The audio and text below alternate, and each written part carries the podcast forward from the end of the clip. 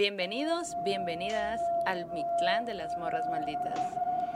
A partir de este momento abrimos la puerta a historias de vivos y muertos. Así que quédense con nosotros, apaguen la luz y entremos a la noche. Muy malditas. Oigan, pues estamos bien contentas aquí, saludcita, Yeah. de tener con nosotras a, Ah, Ya, ya. A la Marisol Lebrón. Salud. Ya no tiene el mío. La güey. Yanis nos mintió, güey. Hiciste un salud Fue sin falso tomar. salud. Un falso salud. Hay que hacer otro. Algo malo te va a pasar. Algo malo tienen nue- nuestros qué, tragos. Que ya no tomamos. Que se llenaron de repente. A ver, Otra A vez, ver, otra vez, otra vale. vez. Salud, Salud. dinero y amor. Ahí está. Ahí está, ya. Bendecida de nuevo. Bendecida de nuevo. Maldita y bendecida la vida. Exacto. Exacto. Oye, y hoy tenemos una invitada increíble también. Marisol Lebrón aquí presente. Yo tenía muchas ganas de que vinieras porque hay que decir que yo, random, a mí me invitó a comer. Marisol hace comida bien buena, güey. Entonces un día me dijo, vente, te invito a comer. Y yo, jalo. Porque siempre subo historias y yo, bueno, ok. Y fui y yo le estaba contando el podcast a alguien más que estaba ahí. Al Muñe. Al y- Muñe. al Muñe. Y de que, ah, sí, este, el podcast, la, la, la. Y entonces me dijeron, güey, habla con la Mari. Y yo la veo a la Mari con su carita toda bonita y yo decía, a la Mari, ¿qué le voy a Ella decir no a la suena Mari? como que güey?" tiene historias. Y resulta que tiene muchas historias y por eso es la razón que está aquí. Ujú. Oye, pues bienvenida. Gracias, Gracias, por gracias. venir. Gracias por venir. Muy feliz de estar aquí y de compartir mis cosas darks. De no sentirte rara en Sí, el mundo. sí. De hablarlo en voz alta. Ándale, Ah, sí. Muy bien, todo. muy bien. Este es un espacio para nombrar Para lo innombrable. Para todos. Oigan, pues gracias también a nuestros patrocinadores Mezcal Tributo, que siempre nos acompaña en cada emisión. Usted puede pedirlo ahí en muy arroba Mezcal Bien Tributo. pedas con mezcal tributo. Exacto. Pedas pero con historias. Ándale. Y también, Pedas interesantes. exacto, desde Sonora y para el mundo, a Burros Qué Madres son lo mejor del norte. Si usted quiere ir a comerse un burrito allá, le dura una semana, se lo juro. Percherón. Puede, ajá, como que distribuirlo, rico. pero va a estar muy bueno, va a estar muy bueno. Y, a- y además acaban de abrir una nueva sucursal que está La en... tercera sucursal en el sur. En el sur. Bueno, ustedes, ajá, ahí se los vamos a poner en de redes. Hermosillo. Hermosillo, increíble. Increíble. Camarón. Sí. Si no comes carne, mira, un burro de camarón. Si no comes ni carne ni camarón, aguacate. Un burro entero de una tortilla subaquera que es así. Así, literal. Como de un metro. Ajá. De que aguacate con queso. Si no comes queso, mira, tú pídelo. Hay te va a hacer lo que papaya de Celaya. Yo voy a ir haciendo mis gestiones acá poco a poco y con la Maldo para que haya un burros qué madre son en Ciudad de México. Para todos los que extrañan Estaría el bueno, sabor del norte. bueno. La gente lo pide. Sí, lo Exacto, necesitamos. exacto. Sí, un amigo me escribió apenas, me dijo, ¿qué pedo? Yo comí esos burros cuando estaba en Sonora, pero ahora acá, ¿dónde están? Y yo, "Mm, No hay. pronto, pronto, pronto. Diosita quiera, vegana. Oigan, y pues hoy tenemos a nuestra invitada, que gracias por acompañarnos. Y tenemos muchas historias para ustedes. Maldo, ¿quieres empezar con la Quiero primera? empezar. Oye, pero que se preparen. Si usted está lavando los trastes, trapeando o haciendo lo que sea, prepárese porque ahí va el susto. Siéntese, señora. Ya siéntese, señora. Ábrase una cheve y, o un mezcal y Exacto. empiece a escuchar esas historias. Que justo esa primera historia que les quiero contar es de una suscriptora que me mandó Araceli Rivera. Ella nos cuenta esa historia, ella es de Tlaxcala. Tlaxcala. Existe. Existe. Pues resulta que sí. Existe ella. Pues mira, si está, hay un Facebook, existe.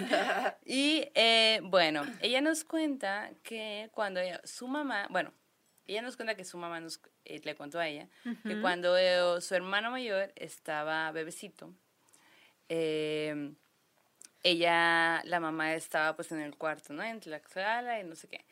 Estaba en el cuarto y este de repente en la noche empieza a escuchar como ruidos que como que rasgaban la la no, no la pared, la ventana, que si hay algo que me da miedo es que alguien aparezca en la Ay, me ventana. güey. dolieron los oídos. Ajá, que así como, la- que, así, ajá.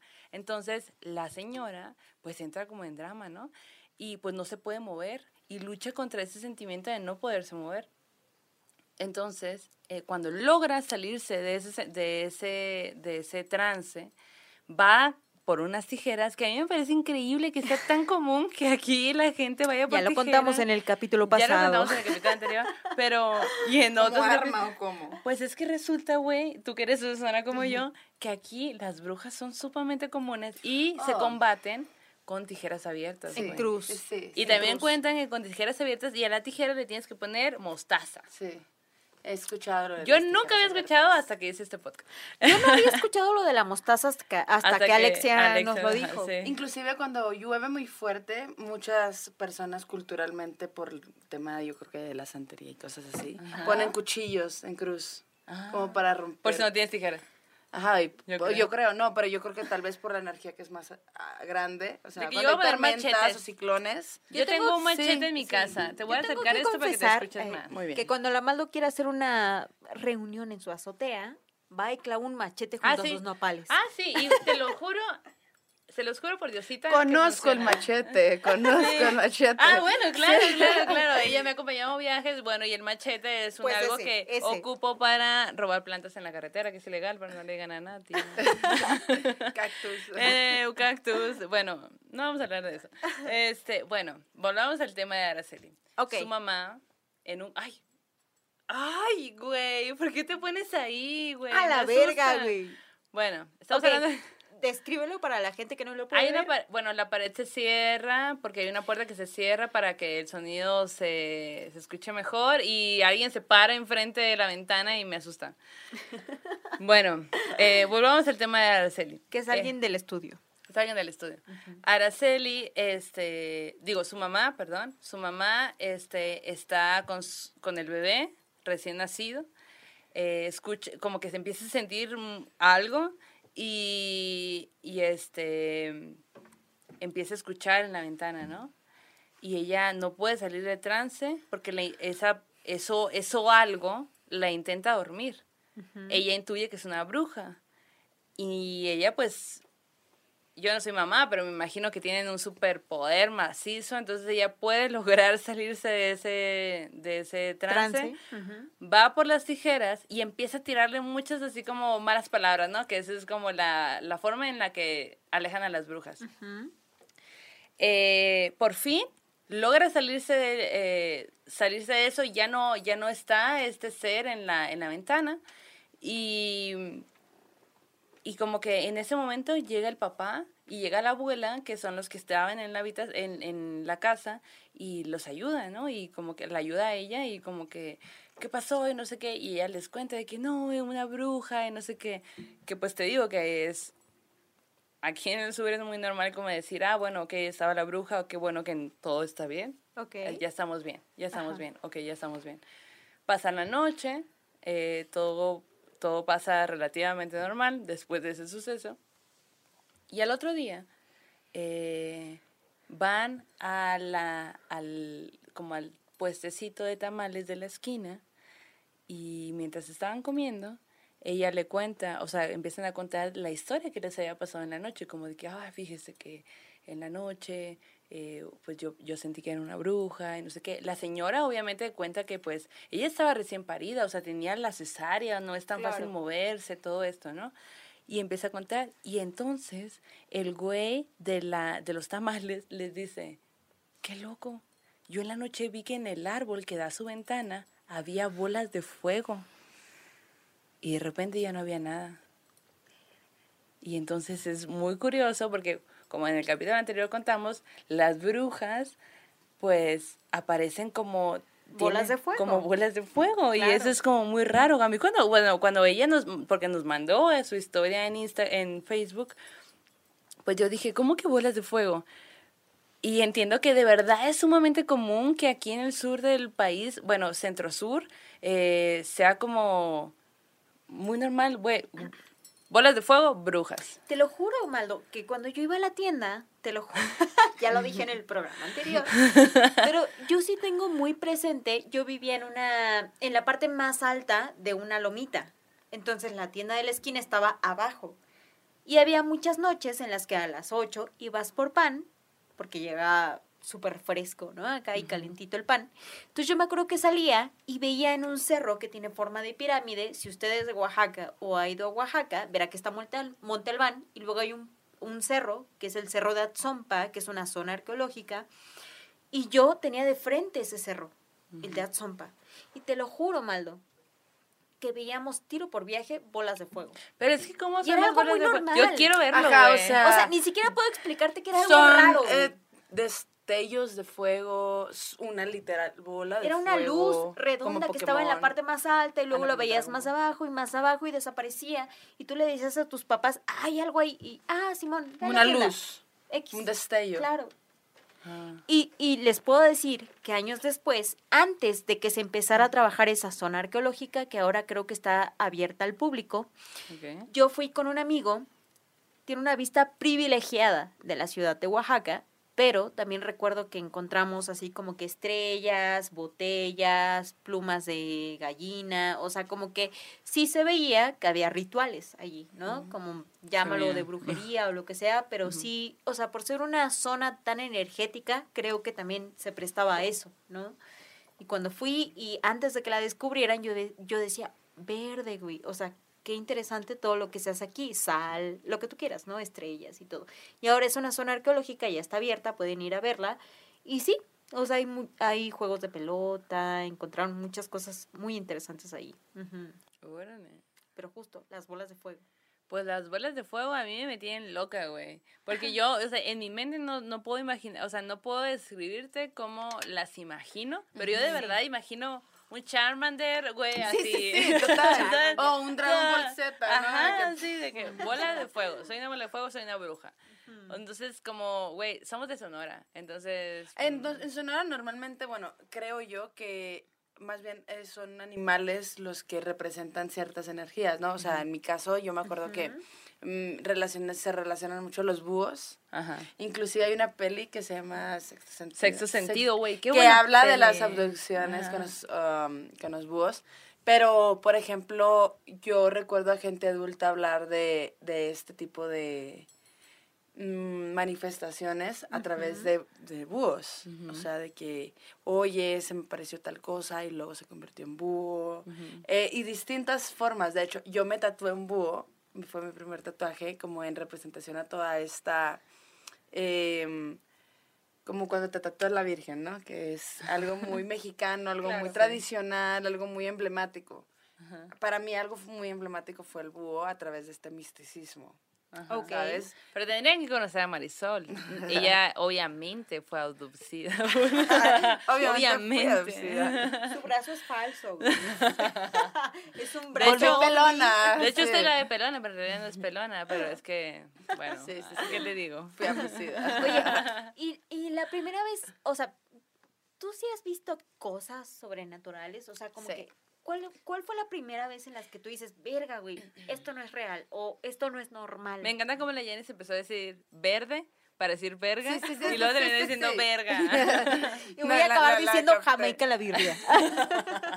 Yo cuando tenía como unos eh, 15 años, yo creo, yo no tomaba, no fumaba cigarro, no, nada, nada, de nada. Era una, Nada de lo que es eh, ahora. nada, de lo que me- nada de lo que ven ahorita. En lo que ¿no? me he O sea, convertido. pelo- Una persona de bien. una persona Tenía cabello. una Ah. persona de pueblo prácticamente de una ciudad soy fronteriza entonces Tú pues eres de es- Nogales, ¿no? ajá es, es, es muy marcado la manera en la que tienes que ser Sí.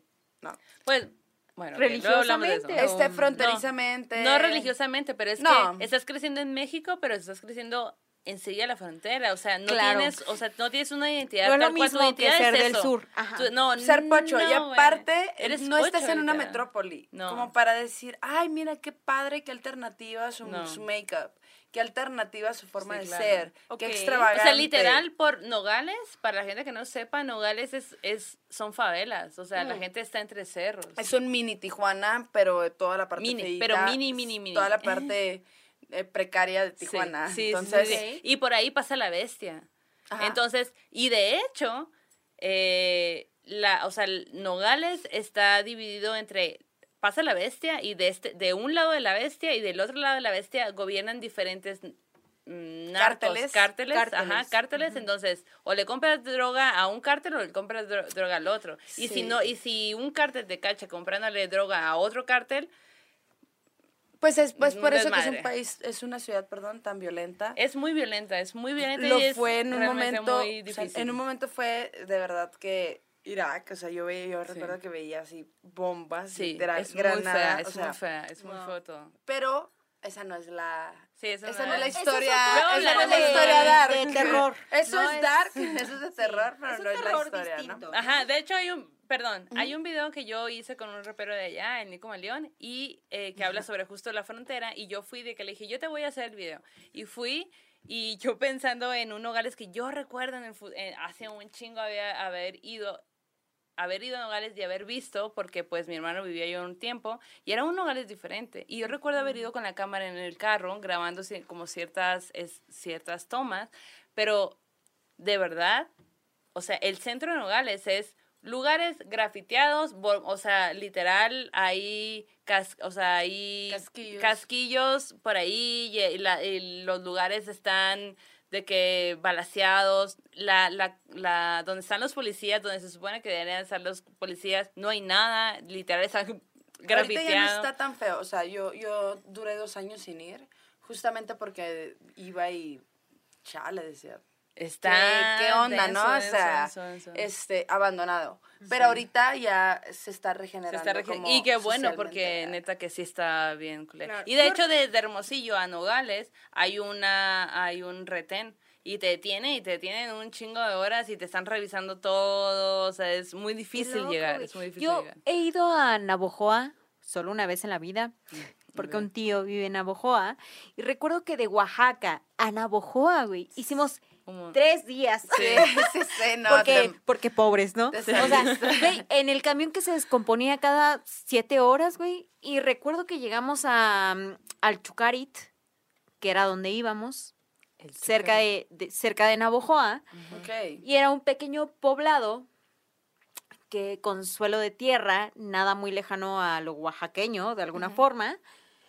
Y recuerdo que hacía un putero de frío, güey, porque fue en, en diciembre. Ah, y yo no, recordaba que hacía mucho calor en el norte. Y yo decía, ¿por qué hace tanto frío? Todo el mundo se queja, Es muy extremo, es muy Claro, extremo el clima. Y muy mucho tiempo después leí Los Detectives Salvajes de Roberto Bolaño. Qué, buena- qué buen libro, güey. Güey, pero además menciona al Chucarit, güey, ¿no? O sea, Ah, no no hay un momento en el que hay una carta en, el- en la que se menciona el Chucarit y yo decía, ¡Ah! alguien más que yo fue a ese lugar, güey. Tres personas han visitado el Chucari. Y además, en unos pueblos a, a los alrededores estaba una casa que se decía que era de Valentín Elizalde, de Gallo de Oro, ¿no? Entonces me parecía como muy El interesante. gallo. Intenté andar en, en moto y me partí, ya saben qué. Y luego fui a Álamo, Sonora, que es un, como un pequeño paraíso hermoso Sí. donde había un hotel que era como que decían, ah, es la casa de la María Félix. Sí, sí, sí, güey, total. Hermoso, hermoso. Chulada, güey, me encantó, me encantó. Pero sí, tengo ese amargo recuerdo. Ah, y además, en un momento del viaje, como que el camión se descompuso. O sea, yo ya no tenía nalguita, ¿no? Acá como de que, ah, Sí, un chingo de horas, güey. Sí.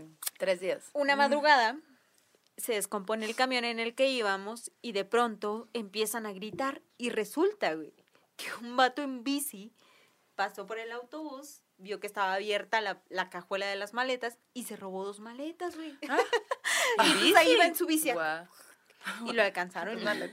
Pues imagínate que tú tenías frío y, y en Nogales neva, güey. Sí, o sea, en, en Nogales neva en marzo. neva. O sea, yo he estado en Nogales, obviamente soy de ahí. Yo cumplo en febrero.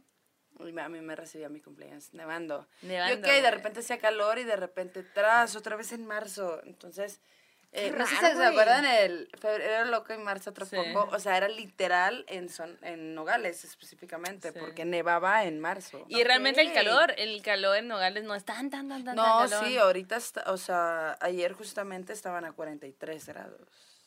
No sé qué Bueno. es eso, no sé qué significa. Yo nunca conocí Significa la nieve el en doble del México. calor de, o sea, imagínate que en la Ciudad de México hace Ah. más calor, imagínate el doble. Sí. Es como estar en el infierno. Pues, Exacto, básicamente. exactamente. Básicamente no, de en hecho todos el los Sahara sentidos. está de que alrededor de los 58 grados. Sonora, a- Hermosillo hoy estuvo a 50 grados. Pero en Hermosillo en específico hemos estado a 52. Yo he vivido 52 grados. a mí Sí, no me son digan que infierno. térmicas muy parecidas a las de el Sahara, por ejemplo. Sí. De hecho, sí hay una lista, luego hablamos de eso, de, Ajá. gen- de, de lugares donde hace mucho calor. Pero bueno, cuéntanos. Bueno, Lugares que son entonces el infierno, yo tenía Elvira. 15 años, virgen de todo ¿Qué? tipo de estupefacientes. Ah, ok, ok. Ah, O sea, ok. no Ay, yo, tomaban, no fumaban, no nada, no nada, nada. Pero yo era muy morbosa. Yo siempre veía Hasta de la que fecha, amiga. blog del narco y ahí me veía El libro así. vaquero, Sí. pensé que iba a decir. O sea, por ejemplo, por el hecho de ser de Nogales, yo me ponía a ver ese tipo de Qué contenido. fea. O me ponía a ver contenido así bien random, pero medio No vea el blog. Oiga, usted que No, ni existe, yo creo. Ah, bueno, qué bueno, porque neta de verdad está muy heavy shit lo Sí, que va a haber recuerdo- ahí. que Entonces, yo, yo recuerdo que mi mamá me decía, oye, no abras puertas que no quieres abrir. Y yo, ah, sí, sí, sí. Y seguía viendo mi blog del narco, ¿no? Qué fea, Mari, güey. Entonces, este, hubo un día en el que fui a ver una película de terror con mi hermano. ¿Cuál? La verdad, ni, ni recuerdo. Ok. O sea, no, de verdad no me acuerdo. Pero tampoco era una película de que... Que te marcó, pues. sí, ¿no? Para nada. Imagínate que no me acuerdo el nombre, Ajá, ¿no? ajá, ajá. Pero me acuerdo que mi mamá me- ese día me dijo, tú te la llevas haciendo cosas que no debes. Entonces ya no, de, ya no estés abriendo esos ¿Y tu portales. mamá cómo sabía? Mi mamá es gitana y es así muy Güey, es que te digo, güey. Además, güey. Entonces como que me decía, no estés buscando, no estés tocando esos, esos puntos de, de, de tu, de tu mismo ser, No ¿no? estés preguntando porque te van a contestar. Sí, totalmente. o sea, imagínate, mijita. toc toc y que te contesten, güey. pues, Como de- Sí, sí, sí, totalmente. Ay, no, ay, no, Entonces yo recuerdo que me dijo eso y no estoy muy segura si al día, ese mismo día o a los dos, tres días, pero fue Siguiente. inmediato, ajá. Mm, duermo. Y despierto y en, haz de cuenta que yo dormía en una, ca- en una cama muy normal, tenía mi cabecera y yo tenía un espejo en la cabecera. Ok. Y mi, con, mi contacto de la luz estaba atrás de la cabecera. Entonces yo normalmente lo que hacía era aflojar el foco. Ah. Ok. Me subía a la cama, aflojaba el foco y me dormía. No apagaba la luz, ¿sabes? Entonces mm, me despierto y encuentro una frase en el vidrio pintada ¿Con qué? ¿Qué? eh, con mm, tinta roja, pero no sé si era labial, no era sangre, pero era una tinta roja nada más. Y decía, los ojos del gato ven más allá de lo que el órgano ve más allá de tu organismo.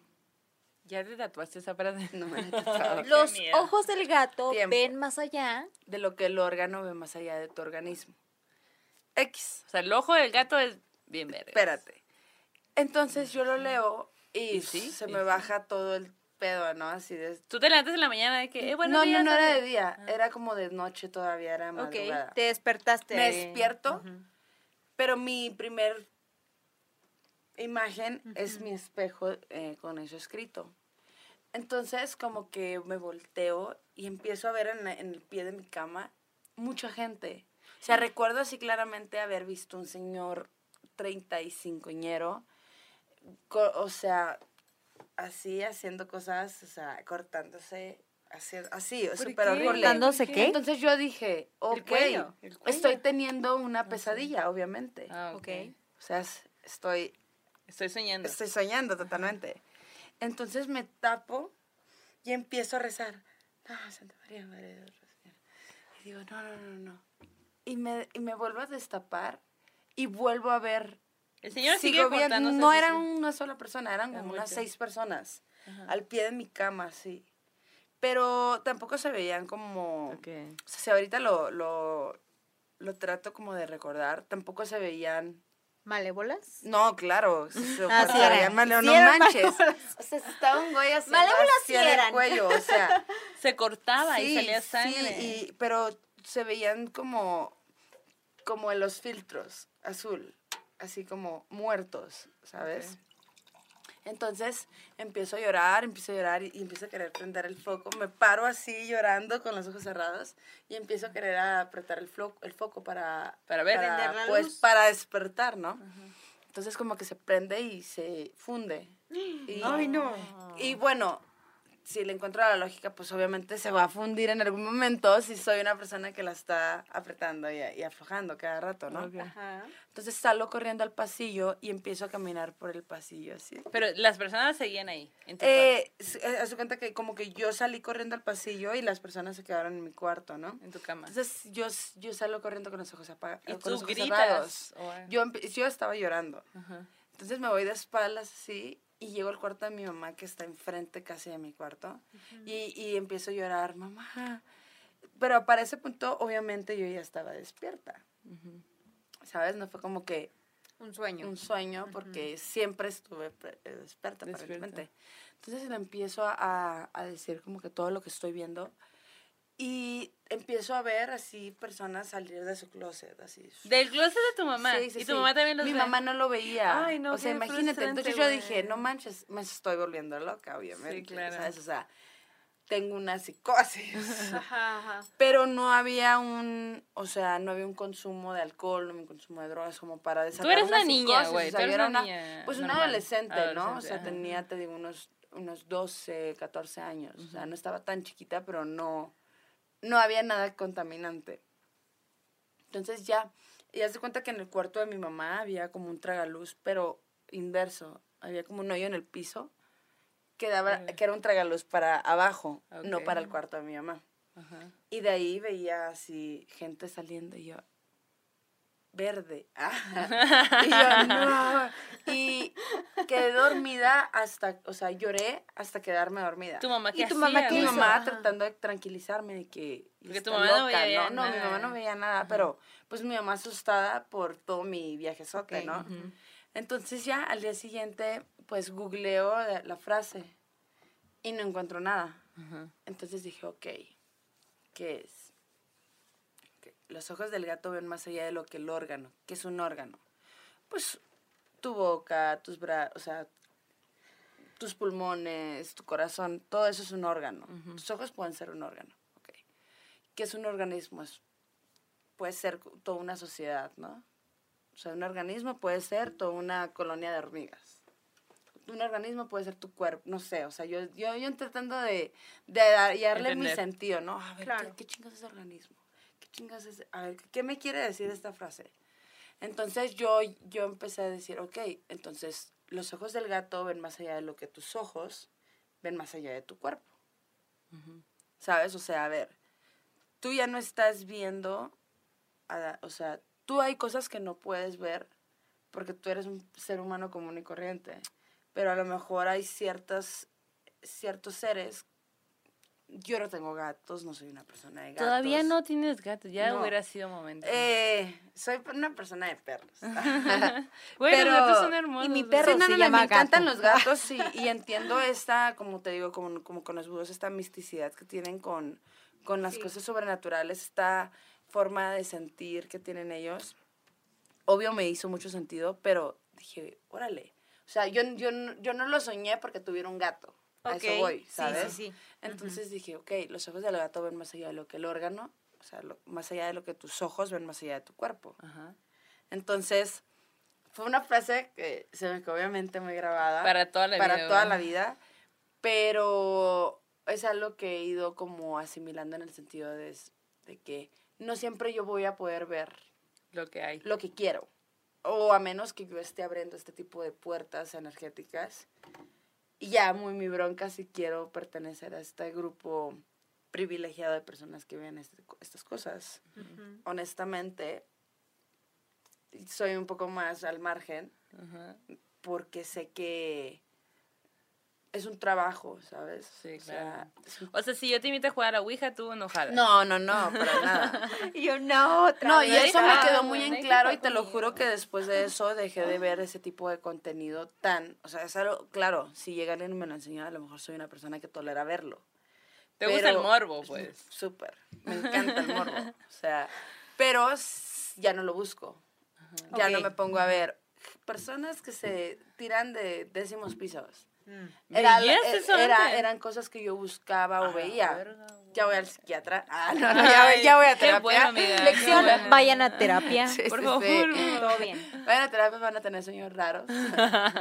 Pero realmente sí creo que puedes abrir ciertas, puedes estar jugando con ciertas energías, como estar jugando a la Ouija y, y, y luego atraer cosas que pues No no, puedes saber. no sabes qué Mm. onda con esas energías.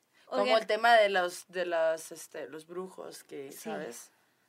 Entonces, O sea, pero tú tampoco nunca te has hecho una limpia. No, claro que sí. Ah, ok. O sea, te digo, mi mamá es gitana y de alguna manera tengo una relación muy cercana con ese tipo de cosas. Pero también entiendo que si estás tocando puertas, las abren. Ujú. Y si yo estoy tocando puertas de este tipo de energías tan cargadas, tan densas, pues algo va a abrir, algo va a responder. Entonces, Ok. más bien, ¿qué tipo de energías quiero ahora estar llamando? Ok. Ahora ya llamo energías amorosas, energías lindas. Bebedoras. Ah. Oigan, yo quiero contarles una historia que me sigue causando mucha curiosidad porque yo siempre he dicho que nunca me ha pasado algo. ¿Y lo de las brujas? Güey, eso era algo normal. De cuando ibas por el pan a la tienda. Hay- audiencia aquí, güey. Ya no voy a decirte eso yo no lo Todos catalogo como- de, mm, O sea, siento que eso sí estaba ahí. bueno, Pero que yo hubiera experimentado algo distinto, es esto lo que les voy a contar. Ok. Mi mamá Ajá. murió en 2016 o 2015, no recuerdo justo ahora. Ok. Y dos años antes murió mi papá, mi padre biológico. Y recuerdo, ellos ya no estaban juntos, ¿no? Cada, que, cada quien había hecho su vida. Cuando muere mi papá, yo le aviso a mi, mamá, a mi mamá y después de darle la noticia, ella me dice, güey, con razón anoche soñé, o, o anoche cuando me estaba durmiendo, escuché gente que hablaba afuera de la casa. Y yo así como que, ok, todo bien. Y luego me di cuenta, con el tiempo, que mi mamá siempre tuvo ese don de escuchar algo cuando algo iba a pasar. Vaya. ¿no? Como que mi mamá, una noche antes de que yo le informara que mi papá había muerto, ella escuchó que afuera de su casa hablaban personas. Nunca entendió qué decían, nunca entendió qué hablaban, pero ella, antes de dormir, escuchaba que alguien afuera de la casa hablaba y me lo contó. Todo bien. Dos años después fallece mi mamá y yo recuerdo que, bueno, mi mamá muere en Oaxaca, yo vivía en Ciudad de México y cuando me avisan, yo me voy a Oaxaca y tenemos, tenemos el funeral en la ciudad y en el pueblo, donde ya había vivido los últimos 20 años, ¿no? Y recuerdo que cuando estábamos en, el, en la iglesia, con el cuerpo presente, yo estaba tan agotada, tan cansada, que en la misa yo me empecé a quedar dormida. Así como, ¿no? Ya sabes, cuando no te quieres dormir, pero te duermes, te Sí. agota el cansancio, ¿no? Así como... Entonces yo me acuerdo que estaba en la iglesia del pueblito y empiezo a quedarme dormida y yo escuchaba que la gente contestaba al padre, ¿no? Así como de cuando el padre te dice, alabado sea Dios, eh, o, o no sé, como tal cosa, y alabado La sea gente Dios", ¿no? contesta, O sea, ajá. la gente contesta, el rezo. Entonces, de pronto, cuando me duermo, escucho que en la iglesia hay como el doble de gente que había realmente en la iglesia. Entonces, yo cuando me quedé dormida, yo decía, güey, acá no hay 100 personas, hay 200. Y entonces yo escuchaba en el sueño que decían, sí, es Tomasa, es ella, no sé qué, no sé qué. O sea, como que comentaban acerca de la persona que había llegado a la misa, que era mi mamá, como si hubiera mucha gente que decía, ah, es ella, sí, ya vino para acá, ya es ella, ¿no? Así como, como que, no trágicamente, sino diciendo, ah, Ya llegó. Güey, ya llegó, ya está de este lado, ¿no? Y entonces yo abría los ojos y de pronto otra vez la misma gente que había en la iglesia antes de haberme dormido. Entonces yo, yo atribuí eso al cansancio, ¿no? Nos vamos a la casa y se hace otro rezo antes del entierro y en el rezo yo me quedo dormida de nuevo, ¿no? Así como que sin querer, güey. Estaba muy cansada, estaba muy Te cansada. Sí, o sea, yo estaba en el rezo y me quedo dormida y de pronto escucho que había el doble de la gente que había en el rezo oficialmente, pues, ¿no? Y, y yo como que al principio dije, verga, güey, o sea, como que esto es un sueño, o sea, esto no está pasando, ¿no? Me desperté y la misma gente que yo había visto, dije, ok, ignorarlo, ¿no? Enterramos, enterramos a mi mamá, todo bien, o sea, como que pasó. Y luego mi hermana me cuenta, mi hermanita, me dice, güey, es que mamá tenía el don de escuchar eso, güey. O sea, mi mamá toda la vida, cuando alguien iba a morir, cuando, o sea, escuchaba que había mucha gente. güey. Cuando murió mi papá, ella escuchó que había mucha gente. Pero luego mi hermanita me contó que un día estaban en el pueblo y pasaron por la casa de una señora que hacía comida para los maestros y mi mamá fue maestra. Entonces mi mamá como que volteó y dijo, ¿por qué hay tanta gente en casa de, don- de Doña Mari? ¿No? Así como que dijo, ¿por qué hay tanta gente? Y mi hermanita, "Mm, X, ¿no? Y mi mamá escuchaba mucha gente, como si hubiera una fiesta. Güey, tres días después, Doña Mari se murió. Qué loco. no, o sea, como que Como que lo siente antes. como que lo- a lo mejor yo siento que muchas personas antes de morir, bueno, yo pienso que todos sabemos desde que Sí, nacemos sí. cuándo nos vamos a morir y vivimos respecto a esa noción. Tú piensas que ya sabemos. Sí, o sea, yo siento que cuando naces, inmediatamente ya sabes, ah, ok, voy a vivir 30 años. Y vives respecto a, A conforme a, a esa noción Natural. Es algo que yo creo. Ajá. Por las personas cercanas que han estado y muerto a, a mi alrededor. Ok. Yo digo, ah, esta persona obviamente sabía que iba a vivir Poco 30 o años porque vivió su vida en, en base a eso. Hay otras personas que viven 110 años y viven su vida así, a lar- ¿sabes? La largan. La ajá. largan. Hay gente que la corta por, por eso mismo. Entonces, yo sí creo que haya, haya personas que inclusive, o haya entidades que de alguna manera te reciben antes de morir, como, como los santos salmos, ¿no? De, de que habla la religión, que te velan antes de morir. Es porque yo creo que hay ent- entes, ente- ángeles o cosas así que te reciben antes, desde antes. Claro. Güey, y te lo juro, o sea, mm, yo nunca había hecho como que tanto énfasis en eso hasta que mi hermanita me contó y me dijo, güey, mamá también los oía. O sea, mamá escuchaba. Y tú eres la primera hija, ¿no? A mí me parece, o sea, yo siento que si tengo una historia sobrenatural, es esa, güey. Es esa. Porque te lo juro que siento la sensación en mi cuerpo de quedarme dormida por el cansancio, por el cansancio de los trámites del hospital, de los Ay, trámites de todo, güey, el dolor. Y yo en la iglesia así como que ya no aguanto, güey. Estoy escuchando al padre y me quedo dormida. Y de pronto la gente que está rezando ya no es 100, sino son 200, güey. Y la gente extra está diciendo, sí, es Tomasa, es Tomasa, güey. Que venga, güey. O sea, como, yo no siento que fue algo malo, güey. Sí. Yo siento que solo tuve acceso a eso otro. Y es lo único raro que me ha pasado. Y cuando mi hermanita me contó eso de, sí, un día pasamos por la casa de Doña Mari y mamá escuchó que hablaba mucha gente y que había fiesta y tres días después Doña Mari se murió.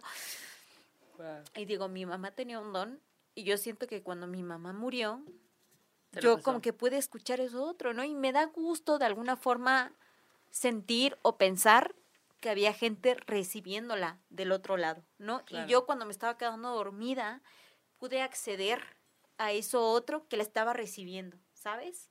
Y como que digo, ok, o sea, como que estábamos los vivos despidiéndola y estaban los muertos Recibiéndola, recibiéndola, claro. ¿no? Me gusta. Sí. Me gusta pensar eso, ¿no? Sí, sí. Y digo, no todo es malo ni bueno. O sea, había gente que decía, Sí. ah, esto más, bienvenida, güey, cáele, cáele para acá, ¿no? Aquí ya estamos en la iglesia. En corto, acá. Claro. En corto aquí, mientras está, te estás despidiendo, aquí sí, te estamos sí. recibiendo. Sí, Sí, sí, a sí. huevo, Y desde que cool. murió mi mamá, yo siento, o sea, yo le he soñado muchas veces y como que, como que muchos tipos de sueños, pero yo siento que ahí está. Pues Qué así cool. como. Hace que se te muere alguien tan cercano, como que aprendes a identificar este tipo de comunicación. Claro, ¿no? sí, definitivamente. Por ejemplo, un día, güey, iba yo caminando por reforma, venía yo de una orden de trabajo, iba yo hacia el lugar en el que trabajo, y venía yo pensando en mi mamá, güey, así, fuertemente, fuertemente, ¿no? Y de pronto escucho un, o sea, en mi lista de reproducción se pone una canción que le encantaba a mi mamá. Ay, güey, wow.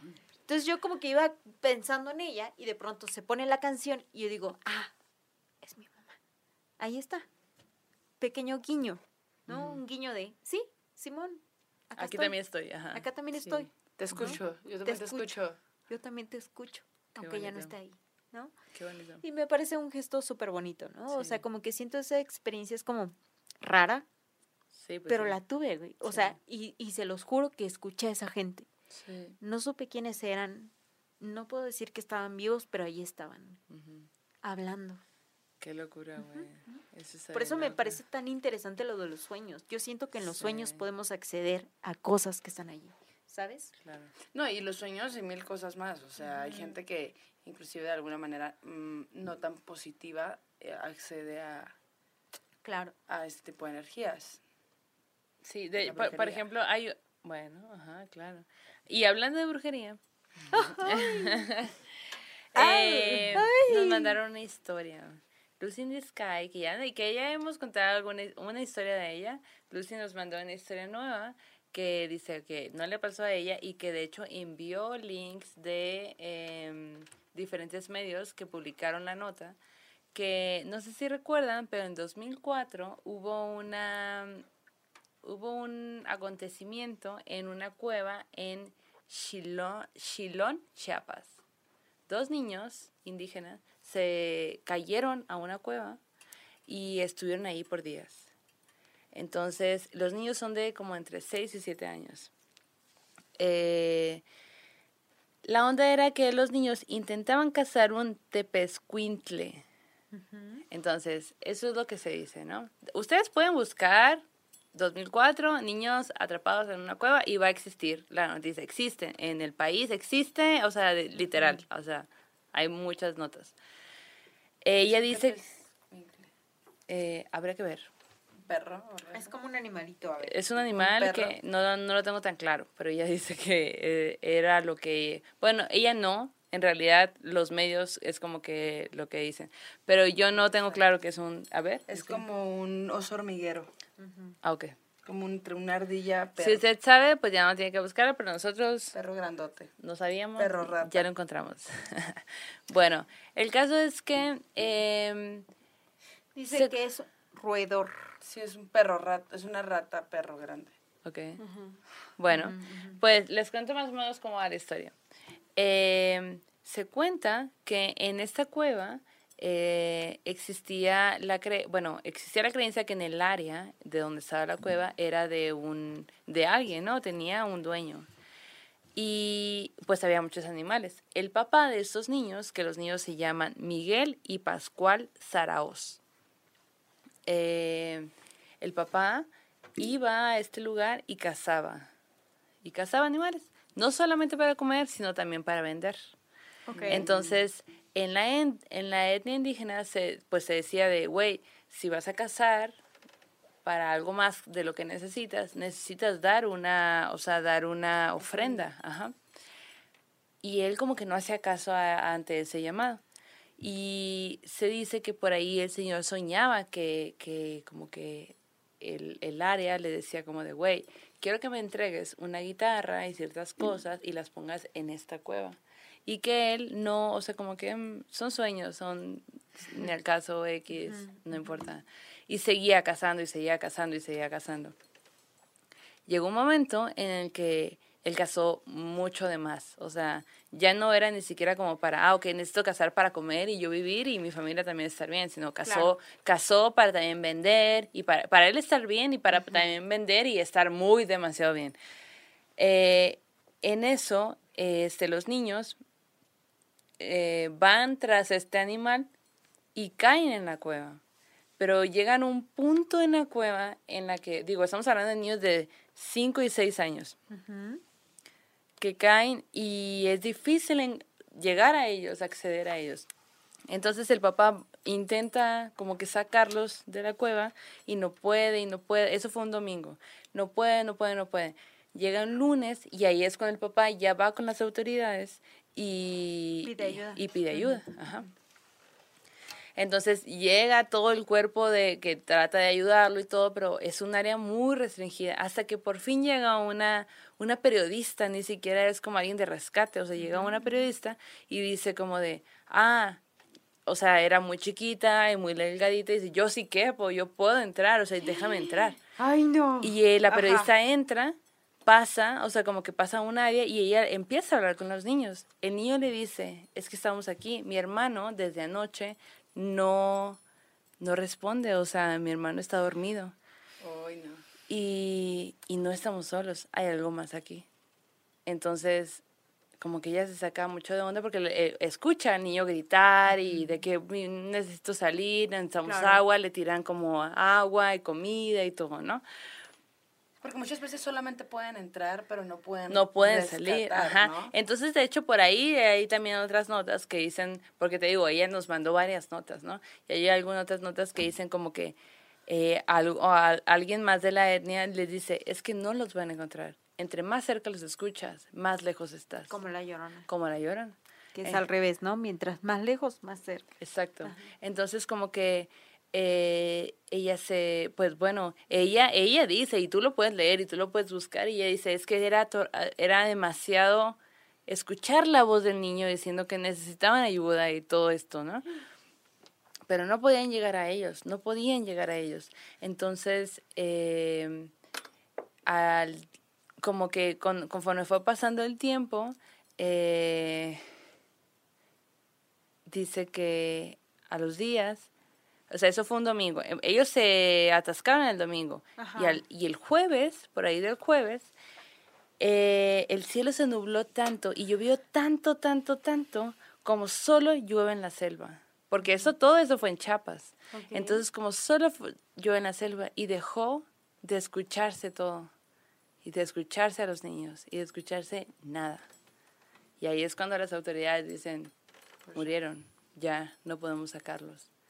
Pero por ahí hay una nota que manda que dicen que los niños decían, es que la cueva, es que lo que hay aquí dice que mi papá tiene que entrar por nosotros, porque él nos metió aquí. Y eso es bien raro. También hay otra onda que dice que la comunidad hizo una, una especie de ritual donde decía que, que pedían, le pedían a la cueva que dejara salir a esos niños, pero nunca se dio, porque la cueva decía, si tú te estás llevando más de lo que debes, tienes que dejar algo más aquí. Claro. Y, y lo que es, lo que tienes que dejar son tus hijos. Y si tú no quieres dejar a tus hijos, tú te tienes que quedar aquí. Y por eso los niños le decían, pues es que si te tienes que, si tú no quieres estar, o sea, es un intercambio. Claro, que siempre es este pago, ¿no? O sea, como que dar y recibir. Dar y recibir. Exacto, exacto. Oigan, y después de esta pequeña pausa en la que todas teníamos que ir al baño, porque esas cosas pasan, pues es hora del terror en corto. ¿Están listas? Sí.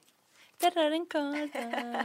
Bueno, como saben, el terror en corto son historias que nos cuenta la gente, que nos ve y que nos comparte las cosas que ha vivido.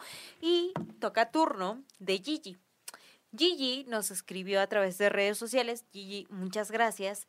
Y nos dice que en su familia, como para evitar el susto o el mal de espanto, su familia siempre se ponían un cigarro en la oreja. Yo siento que más... Eso fue eh, chola. Ah, ese fue No, chola. O sea, como que esa era como que una forma de evitar el susto o los malos aires, ¿no? Entonces su familia siempre se ponían un cigarro o un listón rojo en la cintura, a la altura del ombligo. Ah, ok. Eso, ah, ok, Como si fueras plantita.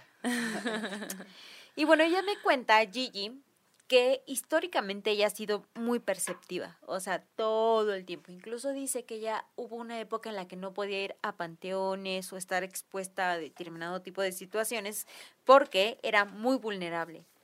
Pero dice que hubo un tiempo en el que todo bien, ¿no? Y que fueron al panteón a visitar a una de sus abuelas, que era su abuela materna. Su abuela materna había fallecido y fueron a, a dejarle flores y así, ¿no? Pero dice que como ella todavía estaba un, un tanto sensible, se quedó en la camioneta con otros primos y que otros familiares fueron a dejar las flores, a cambiar el agua, ya saben, ¿no? Entonces dice que cuando ella estaba así como que en la camioneta empezaron a bajar florecitas o musguito de un árbol que estaba en el panteón, ¿no? Ok. Entonces empezaron a bajar el musgo y lo guardaron en la camioneta. Y todo bien, güey. O sea, para ellos era así como que, ¿no? Y empezaron a bajar como que el musgo, lo guardaron y que no sé qué querían hacer y todo. Y dice que días después empiezan a sentir en casa de su mamá que se movían cosas, que tocaban o que había algo, güey, ¿no? Como que después de ir al panteón se dieron cuenta de que algo estaba pasando en la casa. Y entonces, de pronto caen en cuenta que los niños jugando habían agarrado el musguito de los árboles y que lo habían guardado en la camioneta. Y lo que dice ella es, jamás debes de llevarte algo de un panteón, ¿no? O sea, porque eso que tú te llevas lleva una carga. O lleva a alguien, ¿no? O lleva la vibra de alguien. Espera, espera, espera, espera. Corte. Me encanta que Roberto hace, "Ujú, no debes de llevarte nada de ningún panteón. Roberto en los controles hace, ¿Por "Ujú". qué? ¿Por qué el corte, güey? Roberto está de acuerdo, güey. Roberto, ¿estás de acuerdo? Que jamás debes de llevarte Pero Roberto Como que no- es sentido común, Roberto creo, nunca ¿no? opina acá y cuando... mm, sí, obvio. Como cuando, como cuando, ah, ah, como en el capítulo pasado que dije de los, de los payasos y Roberto, no mames, los payasos. Ah, Bueno, hay un Confirmo, programa, confirmo. Estoy, En- estoy de acuerdo. Isma, que se quedó al segundo capítulo, está de acuerdo. En Haunted, eh, que es un programa de Netflix, hay un programa, un capítulo que habla acerca de alguien que se lleva algo de un panteón y que a raíz de eso hay chingo, consecuencias, sí. ¿no? Entonces dice esta morra, Gigi, que a raíz de que ellos inocentemente quitan las cosas del árbol y se las llevan a casa, en la casa comienzan a ocurrir cosas. Y entonces otra de las abuelas les dice, güey, es que ustedes no se deben de llevar Pinche nada chamacos. de un Como panteón. Anabel, la pinche, el pinche. No te debes llevar algo. O Pinche sea, nada. chamaco. ¿no? Ajá, exacto. Y entonces dicen que cuando cayeron en cuenta de que las cosas sobrenaturales que estaban pasando en casa eran a raíz de eso, pues fueron a devolver el musguito seco que habían cortado los niños. Los devuelven y santo remedio. Ah, Se acabó el pedo. Y yo sí he escuchado como que muchas cosas de si vas a un panteón, respeto. Claro. Es que es como lo que te decía ahorita de abrir puertas. O sea, por ejemplo, yo, yo tuve una, una de mis primeras parejas. ah, eh, su mamá era súper, súper fanática de la brujería. Ah. O sea, de que, ay, este, hice tal amarre y cosas así. Y a mí me contaba y yo, ah, ok, qué raro. ¿Y tu mamá de qué? ¿Tu mamá era Mi mamá, por ejemplo, es una persona muy pruden- prudente con ese tipo de energías, ¿no? O sea, como te digo, siempre me decía, no debes de estar abriendo esas cosas, esos portales, ese tipo de energías. Yo soy tu mamá. el O sea, no hagas clac clac porque te van a contestar, etcétera, ¿no? No busques porque encuentras. Ajá, ajá, Entonces, esta otra persona era como que todo lo opuesto. Como que no tenía una noción de ese tipo de energías. Ok. Y estaba ahí, ah, hice esto, hice lo otro, hice aquello. No sabía de libre albedrío pasó. Albedrío. O, o, o- o abusaba del libre albedrío, ¿sabes? O sea, eh, ah, hice tal amarre, hice tal cosa. Y, y yo la escuchaba y yo, ah, pues. Hice una cuidado, maldición ¿no? acá casual. Cuidado. Me quedé con el cabello de tu novia. ¿no? Fíjate, de ¿Han repente. visto Hill House? es por la De repente empezaba a hacer cosas bien raras así. Y, y empezaron a pasar cosas bien raras en la casa. Hace cuenta que vivíamos. Yo vivía con ellas. O sea, vivía con su mamá, con su hermana, con su prima y con ella, ¿no? Entonces, hace cuenta que eh, un día, hace cuenta que era la casa, estaba la sala, la cocina, un cuarto, el, el pasillo y un cuarto al final. Y por el lado derecho había un pasillo por fuera que daba un patio. Ah, ok. cuenta. Por la puerta de la cocina se le hace un patio. Ajá. Ajá. Y ese patio, la ventana del último cuarto daba al patio. Ok.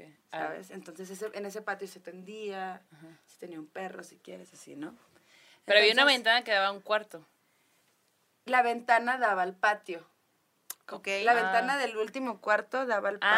Ah, ok, entendí. Ajá, ok, ok. Entonces, del lado derecho. Entonces, el pasillo de- estaba por fuera del patio. Ok. Entonces, un día estábamos, hace cuenta que a ellos, un- eh, ellos iban y se hacían limpias y hacían muchas cosas, ¿no? Entonces, eh, yo ya conocí esa energía, pero yo nunca había como tentado ese tipo de energía. Ok. Entonces, cuando yo llegué a vivir ahí, me daba cuenta como estas personas como que jugaban con este tipo de, Energía. de energías, ¿no? Y, y yo le platicaba a mi mamá y mi mamá siempre me decía como que siempre mantente al margen. Nunca toques nada, nunca vayas a ningún lado, nunca dejes que te toquen. Así como, pues ya estás ahí, pero sé prudente, ¿no? Entonces, de repente pasaban cosas como que eh, lavábamos todos los platos y de repente, güey, había un vaso lleno de pelos. ¿Qué? Extraño, súper extraño. O sea, tipo, teníamos el vaso así en, en la, la cena y de repente en el fondo del vaso y colgado así como pegado, lleno de pelos. Entonces yo la, la única vez que vi eso, yo dije, guau, verde. ah".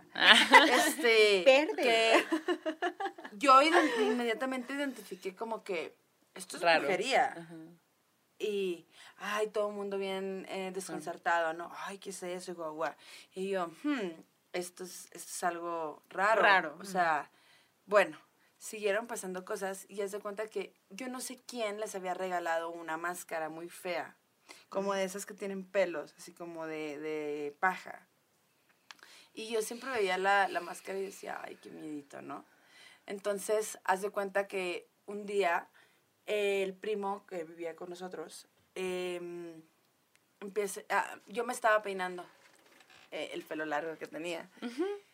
Y por la ventana, veo en la ventana del baño así, como que se asoma esta máscara. Y yo dije, ay, es, es, es, El es primo. mi primo. Entonces le grito algo, como, hey, tonto, que no sé qué. Y no me contesta nadie. Entonces yo salgo y como que no hay nadie. Entonces de repente me meto al cuarto y empiezo y vuelvo a ver la misma, o sea, la misma imagen de que alguien se asoma, pero por la ventana hacia el patio. Entonces yo salgo corriendo así para alcanzar al primo y, y, y cacharlo en, en su broma. Entonces salgo corriendo y está la- mi cuñada, se cuenta, en la sala. Entonces yo salgo corriendo a la- a la- al patio y no hay nadie. Y le digo, hey, ¿dónde está tu primo? No, pues no está aquí, güey, no, somos, solo estamos tú y yo. Y yo, qué raro. Entonces yo les cuento esto que pasa. Y, y ellas van con un tipo brujo, un chamán o algo así que, que, que ellos tenían. Entonces este señor les dice como que, ah, esa máscara trae vibras, tienen que quemar la máscara y que no sé qué. Entonces queman la máscara y a mí me, yo dejo que este señor me haga una limpia de fuego Ok. también. Me hace la limpia de fuego y yo así medio escéptica, ¿no?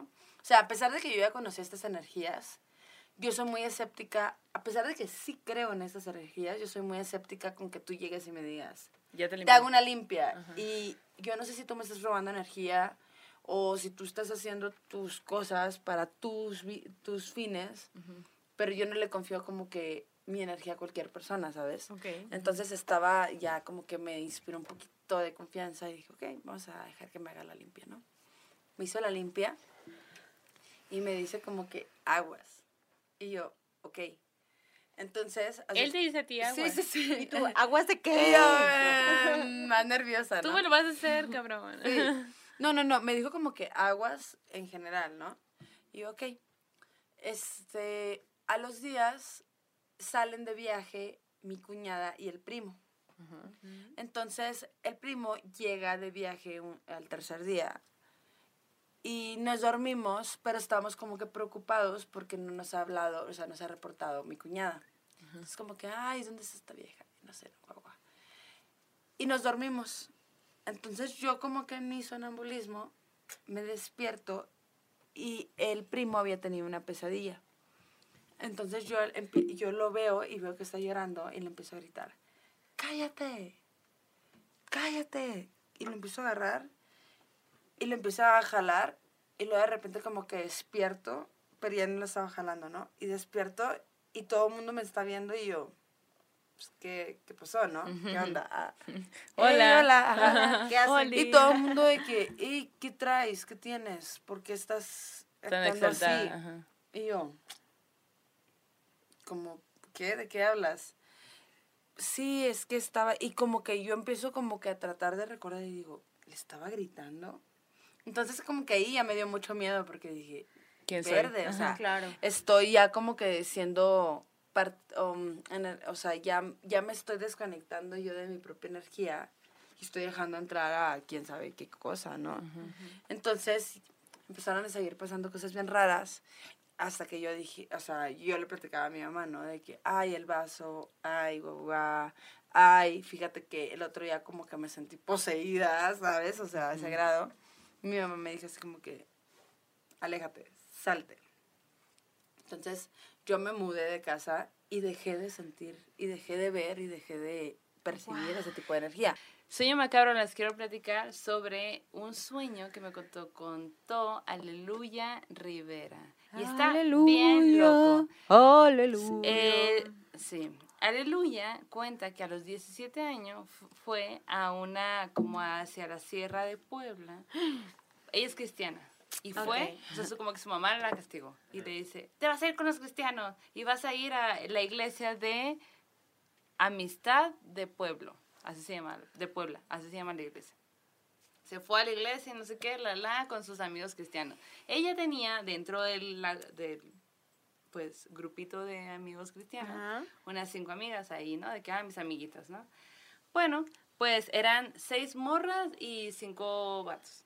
Entonces, como que, ah, pues Simón, la. este, llegaron a Puebla y, y se quedaron en un hotel. En el hotel había muchas, pero muchas imágenes muy católicas que a los cristianos, pues que eran ellos, les ofendía, como que muchas vírgenes, muchas como imágenes Ah, como ok, de... Judas. Sí, como que muchas imágenes así muy sangrientas, que es verdad, o sea, los cristianos, digo, los católicos sí, o sea, hay muchas imágenes en las iglesias de Jesús sangrando y así, ¿no? Es como que, qué miedo.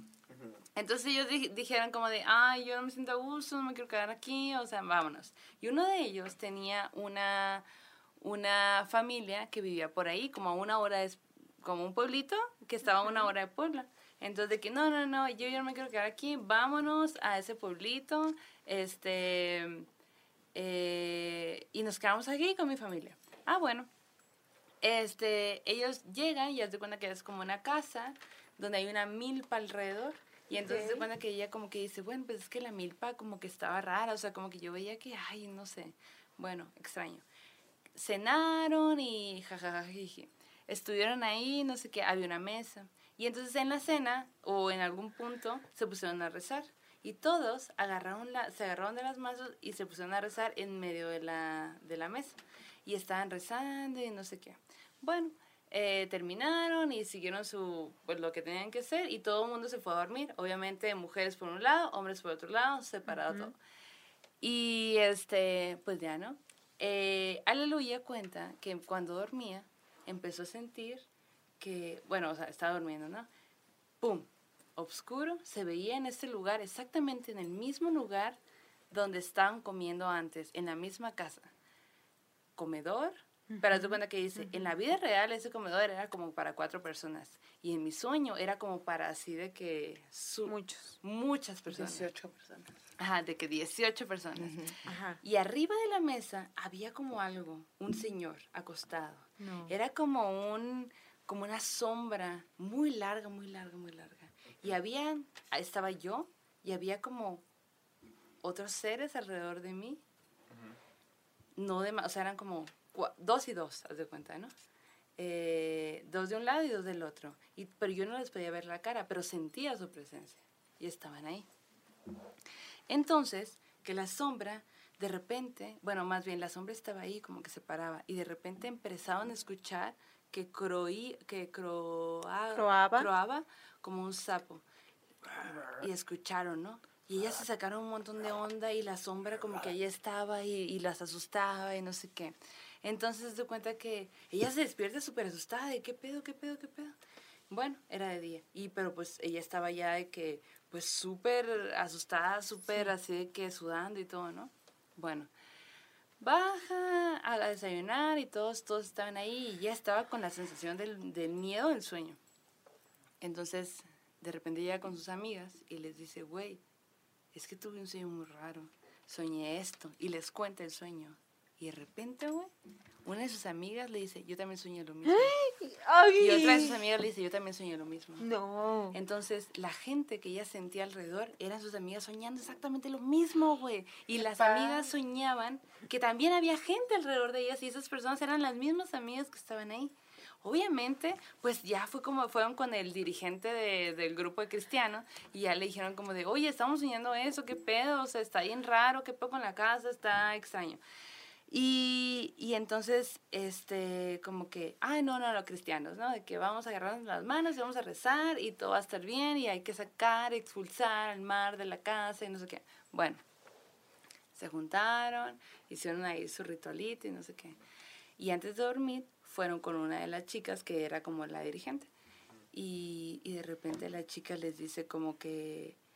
eh, ah, bueno, antes de dormir, más bien estaban ahí esperando así de que para dormirse y no sé qué, pero ya con la onda de, güey, algo está, algo está pasando, no puedo dormir, no sé qué. Y se asomaban por las ventanas y había un árbol que, que ella dice que era un árbol como del tamaño de mi, de mi brazo, o sea, súper delgados, que se veía súper joven, muy chiquito y todo, y se veía como alguien se asomaba, y se asomaba, y se asomaba de un lado y del otro, y no sé qué, y las asustaba, y ella es como, de, ¿qué pedo? ¿Qué está pasando? ¿no? Entonces van con la dirigente y le tocan, y ella dice, es que no puedo dormir, me duele algo, y se empieza a tocar la cabeza, y ella tiene el cabello largo, lacio largo, entonces cuando se tocaba la cabeza, ellas veían, ellas, no es nada más una persona, eran varias, veían como de su cabello ella se, se quitaba arañas, pero cuando la soltaba no había nada. O sea, no era como que, ah, suelto una araña y va a salir ahí, la piso y la mato. No, simplemente desaparecía. Pero eran muchas, muchas arañas, muchas arañas.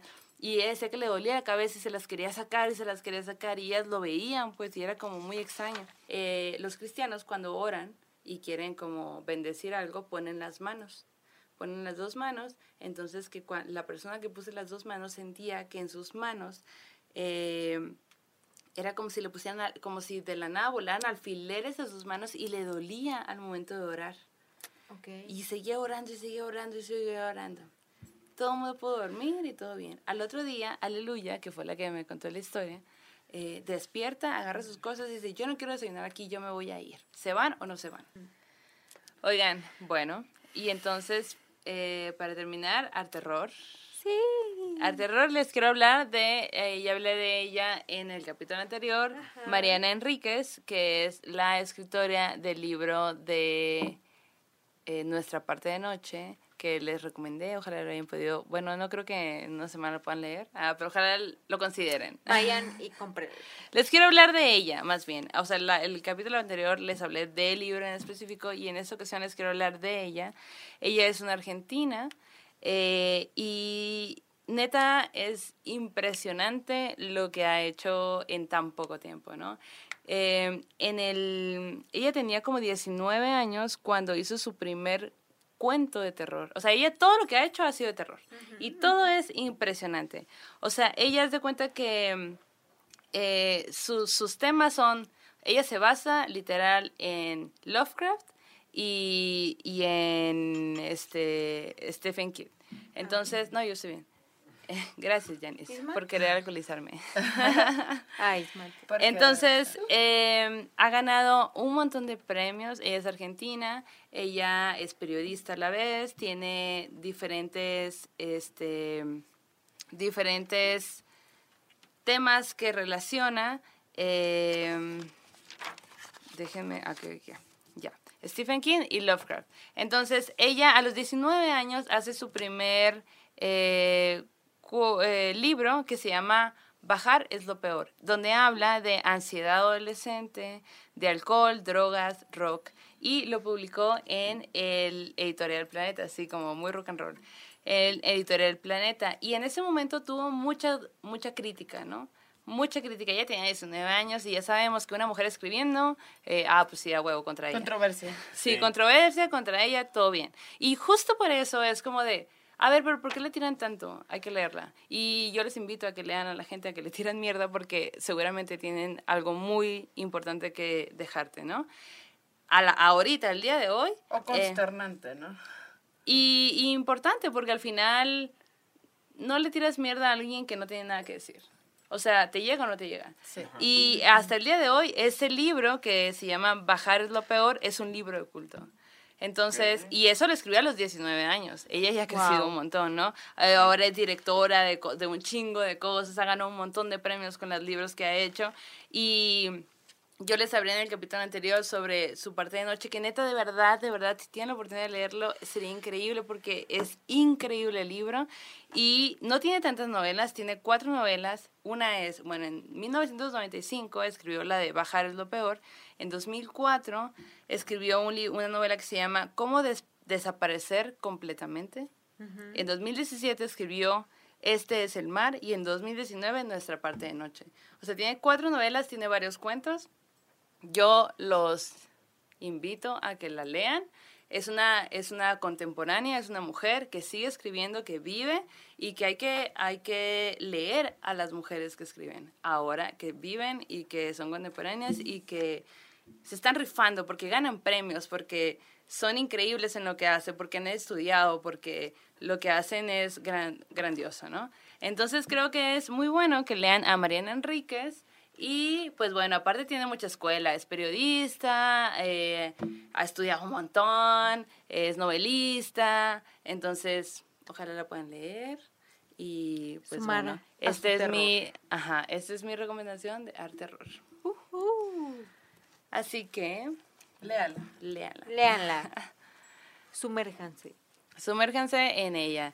Y pues bueno, este, esto es todo por el capítulo de hoy. Estuvo un poco largo, lo siento. Lo siento y de no, nada a la vez. No lo sentimos porque estuvo muy bueno. Sí. O sea, creo que compartir con Sí, sí, ustedes. sí. Va a haber una segunda parte, ojalá, eh, para hablar de ciertos temas que se quedaron aquí entre medio. Y pues bueno, este vayan con su Dios y su diosa de preferencia, que este quelarre ha terminado. Bye. Adiós. ¿Estás listo para convertir tus mejores ideas en un negocio en línea exitoso? Te presentamos Shopify. Tal vez no lo sabías, pero nuestro podcast More Than Mamis es un negocio y lo empezamos por supuesto para desahogarnos y hablar sobre la maternidad, no para convertirnos en expertas de ventas y del e-commerce. Así que sí, necesitábamos ayuda para vender nuestro merch y poner en marcha nuestra tienda. ¿Y cómo suena con Shopify? Llegó otra venta. Shopify es la plataforma de comercio que está revolucionando millones de negocios en todo el mundo. Ya seas un emprendedor desde tu casa o desde donde sea, Shopify es la única herramienta que necesitas para iniciar, administrar y hacer crecer tu negocio sin dificultades. Con Shopify puedo gestionar pedidos, envíos y pagos desde cualquier lugar, brindándote toda la información y estadísticas de tus ventas al detalle. Regístrate para un periodo de prueba con tan solo un dólar al mes en shopify.com barra sonoro, todo en minúsculas. Ve a shopify.com barra sonoro para llevar tu negocio al siguiente nivel. Shopify.com barra sonoro.